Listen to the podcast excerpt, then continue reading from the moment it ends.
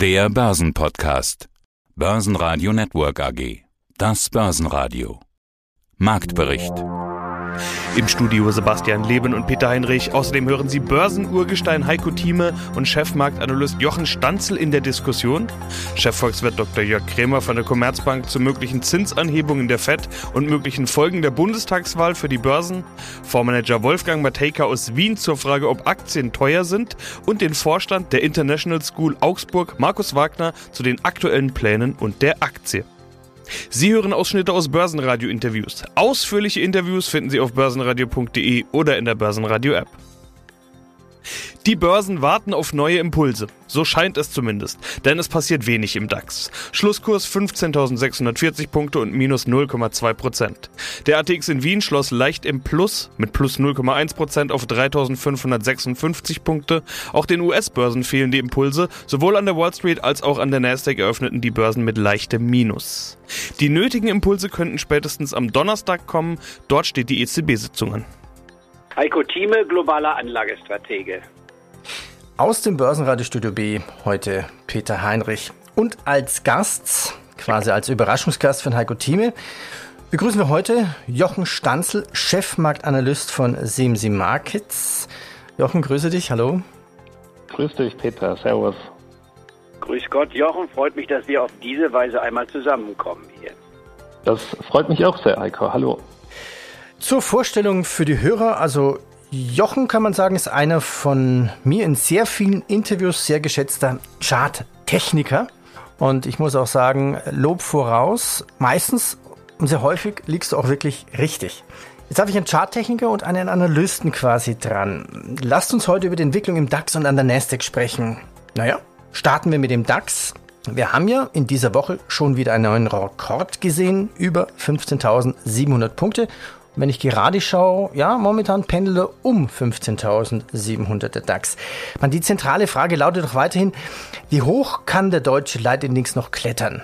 Während die Optimisten auf die 16.000 Punkte Marke schauen, blicken die Pessimisten oder die Vorsichtigen eher in Richtung 15.000, 14.800. Jochen, wie kann es denn charttechnisch weitergehen? Also es, es, ist ja in der Charttechnik ist ja kein, keine Glaskugel, um in die Zukunft zu schauen und richtig zu liegen. Das ist also schön, wenn es dann so ist, aber es ist ja der Kontext der wichtige, der ja eine Orientierung bieten soll. Also dass ich also mit meinem Schiff auf diesem Ozeanbörse nicht einfach planlos umherfahre, sondern ein bisschen eine, einen Kontext einfach habe. Und der ist derzeit einfach der, dass wir im DAX einen intakten Aufwärtstrend haben. Und solche Aufwärtstrends, die sterben keinen Alterstod, sondern die sind, solange sie intakt sind, und das ist im DAX der Fall, können die auch weiterlaufen. Wir sehen jetzt allerdings seit April hat der DAX nochmal 200 Punkte draufgepackt. Das ist jetzt nicht mehr so allzu viel und das passt eigentlich auch wieder zu dem saisonalen jahreszeitlichen Muster. Wir haben jetzt Sommerbörsen, da geht es ein bisschen gemächlicher, ruhiger zu. Die Themen Inflation, Zinsen sind irgendwo bekannt. Das äh, Wachstum ist in der Wirtschaft ist dynamisch weiterhin. Und man wartet jetzt ein bisschen auf den nächsten Aufschlag der Zentralbanken, hat da aber auch gar keine große Angst davor. Also der Aufwärtstrend ist da. Technisch lässt sich ableiten 16.623 äh, Punkte. Das kommt schon aus dem letzten Jahr. Da haben wir diesen ersten Erholungsimpuls gehabt im DAX. Der wurde auskonsolidiert im Herbst und jetzt setzt sich dieser Impuls nach oben fort.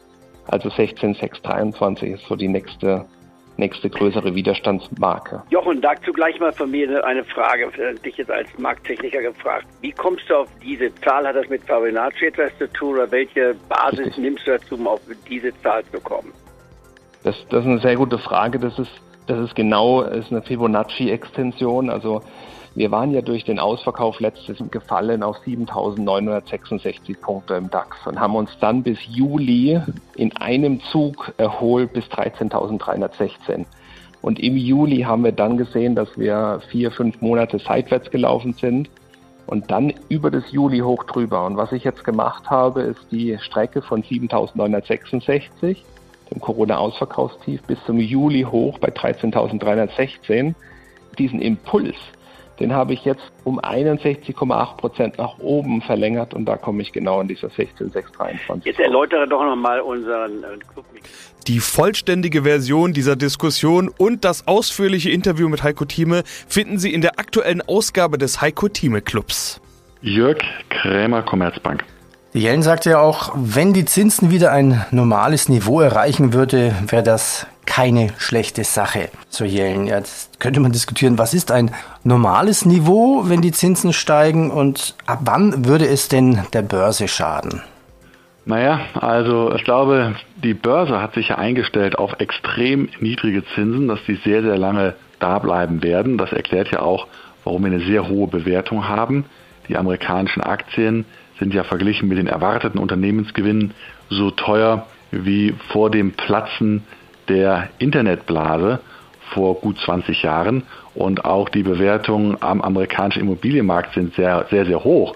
Von daher alleine eine Diskussion über höhere Zinsen durch die Notenbank äh, kann natürlich schon ausreichen, da die Märkte sehr, sehr nervös werden zu lassen, weil alles ist, alle Bewertungen sind sehr, sehr hoch und eigentlich nur gerechtfertigt, wenn es sehr, sehr lange bliebe bei eigentlich zu niedrigen Zinsen.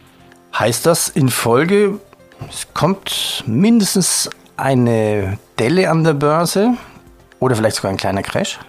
Na gut, ich meine, wir haben in den letzten Jahren, obwohl es ja alles im Allem eine sehr starke Aufwärtsbewegung war, zwischenzeitlich natürlich immer wieder deutliche Einbrüche gehabt. Und ich glaube jetzt in der zweiten Jahreshälfte, die ja jetzt bald beginnt, wo auch diskutiert werden wird, dass die amerikanische Notenbank ja das Tempo ihrer Anleihekäufe runterfahren muss. Ich glaube schon, dass dann die Aktienmärkte anfällig sind und dass es gerade in der zweiten Jahreshälfte zwischenzeitlich doch deutliche Rückschläge geben kann. Was für Anleger nicht schlecht sein muss, denn Aktien äh, jetzt zu kaufen auf extrem hoch bewerteten Niveaus ist ja auch nicht sonderlich zu empfehlen. Von daher wäre es natürlich für einige auch die Möglichkeit, wieder einzusteigen. Ich glaube grundsätzlich nicht, dass solche Rückgänge, Einbrüche zwischenzeitlich ausgelöst durch Zinserhöhungsdiskussionen in Amerika. Ich glaube grundsätzlich nicht, dass das schon ein Ende der Erholung ist, aber äh, es wird nicht so weitergehen wie im ersten Halbjahr. Das ist auch klar an den Börsen. Ja, grüß Gott, mein Name ist Wolfgang Mateka von Mateka und Partner Asset Management, bin Geschäftsführer, Gesellschafter und Manager ein paar Fonds. Und wir haben in unserem letzten Interview schon über ständig laufende Börsen gesprochen und auch über das Thema Pain Trades. Da möchte ich eigentlich gerne dran anknüpfen. Also Pain Trades bedeutet, dass der ein oder andere Fondsmanager weiter investiert, obwohl es ihm eigentlich schon wehtut, obwohl er eigentlich findet, die Börsen sind schon viel zu hoch gelaufen. Ja, und seitdem mhm. sind die Börsen ja mhm. noch viel weiter und noch viel weiter gelaufen. Ja. Gerade aktuell wieder Rekordjagd, ein Rekord jagt den nächsten. Man merkt sich die Zahlen schon gar nicht mehr. Wo ist denn die Schmerzgrenze? Gibt sowas? Oder ist das wie ein Krampf, den man rauslaufen kann und irgendwann tut es gar nicht mehr so weh? Da treffen sich die alten Sprichwörter nicht, weil nicht nur Pain trades, sondern auch The Trend is your friend und Never fight against anybody. Das Thema ist derzeit wirklich vielschichtig und ich glaube, dass es sich auf äh, was den Schmerzzustand der einzelnen Investoren und Investorinnen betrifft, auf den perspektivischen Zustand der Vorausschau bezieht. Jemand, der weiter denkt, der denkt natürlich an die Öffnungsszenarien, an die Konjunkturmomente, an das viele Geld, das in den Märkten drinnen steckt, noch immer und noch immer nicht in einen normalen Geldkreislauf, Investitionskreislauf auch gefunden hat. Dieses Geld schafft natürlich Erwartungshaltungen und Potenzial die sind einfach gigantisch und solange jetzt die Notenbanken, und das tun die derzeit ja nach wie vor, und auch die Finanzhaushalte nicht dem widersprechen, indem sie sagen, wir machen jetzt aber doch demnächst Steuererhöhungen etc. und holen uns einen Teil dieses überschüssigen Rahmens wieder aus dem Topf, solange bleibt diese Fantasie finanziert. Die anderen sitzen in ihren historischen Modellen und Risikomustern drinnen und sagen hey cool, so schlimm oder so überbewertet oder so teuer etc. waren wir ja schon lange nicht. Warum? Weil sie diese Wachstumserwartungen in ihren Bewertungsmodellen sich nicht importieren getrauen und oder strukturell nicht tun. Das ist eine Art Clash of Cultures, wenn man so sehen möchte, aber trifft beide Seiten schmerzhaft. Die eine Seite, die sagt, hoffentlich werden die Erwartungen eintreffen und die andere, die sagt, seid ihr verrückt, ist viel zu teuer, aber wer da nicht dabei ist, verliert sowieso. Also schwierig schwierig. Aber teuer ist es doch auf jeden Fall. Also ich glaube, da lässt sich kaum drüber streiten. Wie ja, funktioniert auf, also ich habe ich hab mich gefragt, wie funktioniert auf so einem Niveau überhaupt noch Aktienauswahl? Ich meine, das Handwerk ist ja eigentlich, okay, man ja. sucht nach günstigen Aktien und verkauft mhm. die teuer. Das ist ja der Klassiker quasi. äh, aber die Frage, was noch günstig ja. ist, brauchen wir ja eigentlich gar nicht mehr zu stellen, oder? Äh, ich, ich würde es ein wenig relativieren. Man versucht vor allen anderen oder vor vielen anderen günstige Aktien zu entdecken, die dann die anderen teuer machen. So würde ich, sagen. Das ist das, eigentlich der wahre Job von uns, ein bisschen eine Zeitersparnis, den Investoren zu schaffen, sich nicht täglich darüber Gedanken zu machen, was die anderen morgen kaufen. Ich denke aber, dass diese Perspektive über den Tellerrand hinaus zu blicken auch die Bewertungsrelationen zunehmend einholt. Denken wir an den Versicherungssektor der, oder den Bankensektor beispielsweise, der noch immer als günstig gilt, aber diese günstigen Bewertungen nur dann relativ günstig sind, wenn sich auch diese Konjunkturerholung in einer erhöhten Kreditnachfrage, in einem etwas steileren Zins- und Renditbild abspielen lässt, in dem die Banken auch spielen dürfen. Das heißt, da sind so viele Fragezeichen drinnen, die diesen Attraktivitätslevel unterstreichen würden, dass jetzt der jetzige Kurs auf jetziger Basis betrachtet teuer ist. Würden die anderen allerdings alle eintreffen, dann wird es günstig. Dann kommen KGVs zustande, die deutlich unter 10 sind. Und genau um diese Erwartungshaltung und das Eintreffen dieser Erwartungen geht es. DAX-Gewinner des Tages war Merck mit plus 1,8 Prozent, die damit auf ein Allzeithoch gestiegen sind. Weitere Gewinner waren Delivery Hero mit plus 1,3 Prozent, die wie das gesamte Tech-Segment von den guten Vorgaben der Nasdaq profitieren konnten und Vonovia mit plus 1,2 Prozent. DAX-Verlierer waren die Autowerte, bei denen es nach der starken Entwicklung der letzten Tage Gewinnmitnahmen gab. Am stärksten abgeben mussten Daimler mit minus 1,4%, VW mit minus 2,2% und Schlusslicht war Covestro mit minus 2,5%. Guten Tag, mein Name ist Markus Wagner. Ich bin Vorstand der International School Augsburg. Jetzt haben wir lange über Ihr Schulkonzept gesprochen, sprechen wir natürlich noch ein bisschen über die Aktie. International School Augsburg ist eine gemeinnützige Aktiengesellschaft, also eine GAG. Zum Beispiel darf keine Dividende gezahlt werden, ist so geregelt. Was ist denn noch anders? Gemeinnützige Aktiengesellschaften sind mir nicht allzu viele bekannt und ist auch was, was in unserem Programm nicht allzu häufig vorkommt. Deshalb vielleicht mal ganz allgemein, was bedeutet das für Sie und auch für den Aktionär? Das heißt ganz, also für einen Aktionär bedeutet es ganz konkret, ein langfrist, also die Fokussierung auf langfristige Wertentwicklung. Das ist das entscheidende Asset. Ich sage immer ganz bewusst und betont, wir haben unsere Börse hin zu einer Dividendenbörse entwickelt und das, was sie eigentlich sein sollte und was sie eigentlich die eigentliche Aufgabe, die sie hat, der Unternehmensbewertung, der nachhaltig langfristigen Unternehmensbewertung, die verschwindet hinter der Frage, gibt es denn eine Dividende? Und wenn man jetzt ehrlich ist, dann geht es eigentlich darum, den Unternehmenswert langfristig langfristig zu entwickeln. Und genau darin sind gemeinnützige Aktiengesellschaften wesentlich stärker als normale Aktiengesellschaften, weil sie ein ganz anderes Potenzial besitzen. Nehmen wir eine Aktiengesellschaft mit einer Million Ertrag, Gewinn vor Steuern. Das heißt also, Vorsteuern eine Million, Nachsteuern 500.000, schüttet 250.000 Euro Dividende aus. Wie viel bleibt dem Unternehmen, um zu investieren? 250.000 Euro. Wie viel bleibt der gemeinnützigen Aktiengesellschaft, um zu investieren? Eine Million Euro. Wir zahlen keine Körperschaftssteuer. Wir sind also von vielen steuerlichen Auflagen befreit.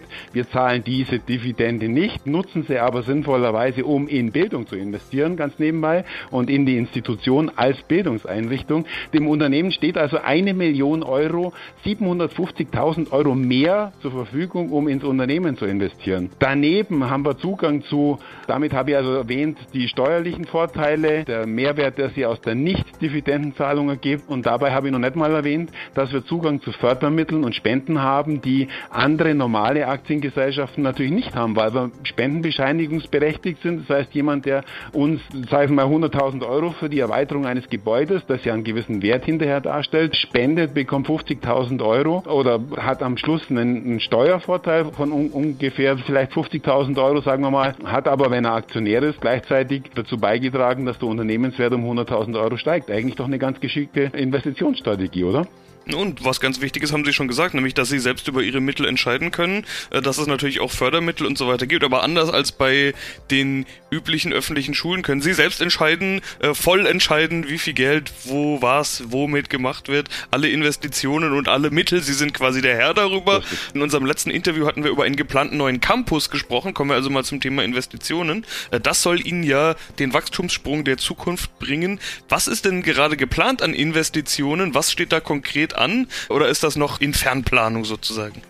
Nee, das hat mit dem Abschluss des Börsengangs mehr oder weniger eigentlich sehr gute Überleitung übrigens. Das hat mit dem Abschluss des Börsengangs mehr oder weniger direkt begonnen. Wir sind in Gesprächen mit den ersten Architekten, die uns bei der Phase 0 des Neubauvorhabens begleiten werden. Wir sind im Gespräch mit der Stadt Gasthofen über die Grundstücksabwicklung bzw. über den Grundstückserwerb bzw. über die vertraglichen Vereinbarungen, wie wir, wie wir das Grundstück, über das Grundstück verfügen werden können.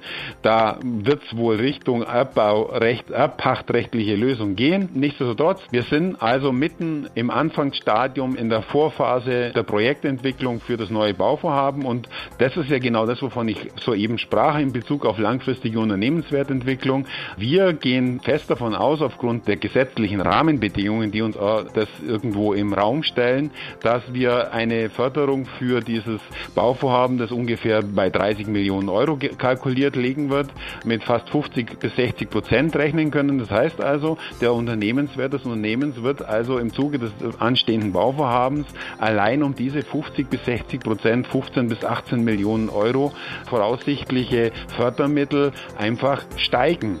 Ein Thema habe ich noch. Mit der Landtagswahlen jetzt in Sachsen-Anhalt hatte der Wahlkampf 2021 für die Bundestagswahl begonnen. Okay, Wahlkampf, Wahl, Regierungsbildung, das dauert noch, bis wir eine neue Regierung haben.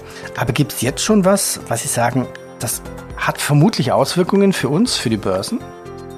Naja, für die Börsen kommt es darauf an, ob es eine grün-rot-rote Koalition geben wird oder nicht. Ich glaube, das ist eher unwahrscheinlich, aber eben nicht auszuschließen. Und die Anleger kennen natürlich auch äh, die Programme, insbesondere der Linkspartei. Und wenn wir eine solche Bundesregierung bekämen, eine solche Koalition, dann äh, wäre das nicht nur eine Fortsetzung der Erosion der Standortqualität Deutschlands, die wir während der Großen Koalition gesehen haben, sondern dann wäre das eine wirklich äh, starke wirtschaftspolitische Kehrtwende, die sicherlich auch Spuren an den Börsen hinterlassen würde.